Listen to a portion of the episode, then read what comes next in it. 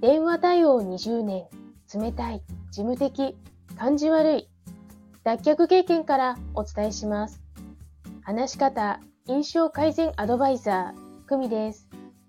このチャンネルでは、話し下手な事務職ウーマンがビジネスで信頼を勝ち取る話し方や印象改善のコツをお伝えしています。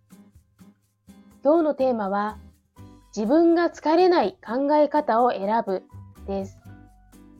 私は思春期から様々なコンプレックスを抱え、自己肯定感の低い子供でした。ずっと長く暗いトンネルの中に身を潜めていたイメージです。その長いトンネルを出るきっかけとなったのは、自分の気持ちが楽になる、疲れない考え方を自分で選べばいいと思えたからです。20代に4ヶ月ほど北海道でリゾートバイトの住み込みをしていました。近くの図書館で見つけた本がきっかけでした。どんな言葉か、どんなタイトルの本だったか、もう記憶にはないのですが、自分で自分を苦しめる考え方を私は選んでいたんだと気がつき、なんだか馬鹿らしくなったのです。すべては自分のためにするという考え方もその一つです。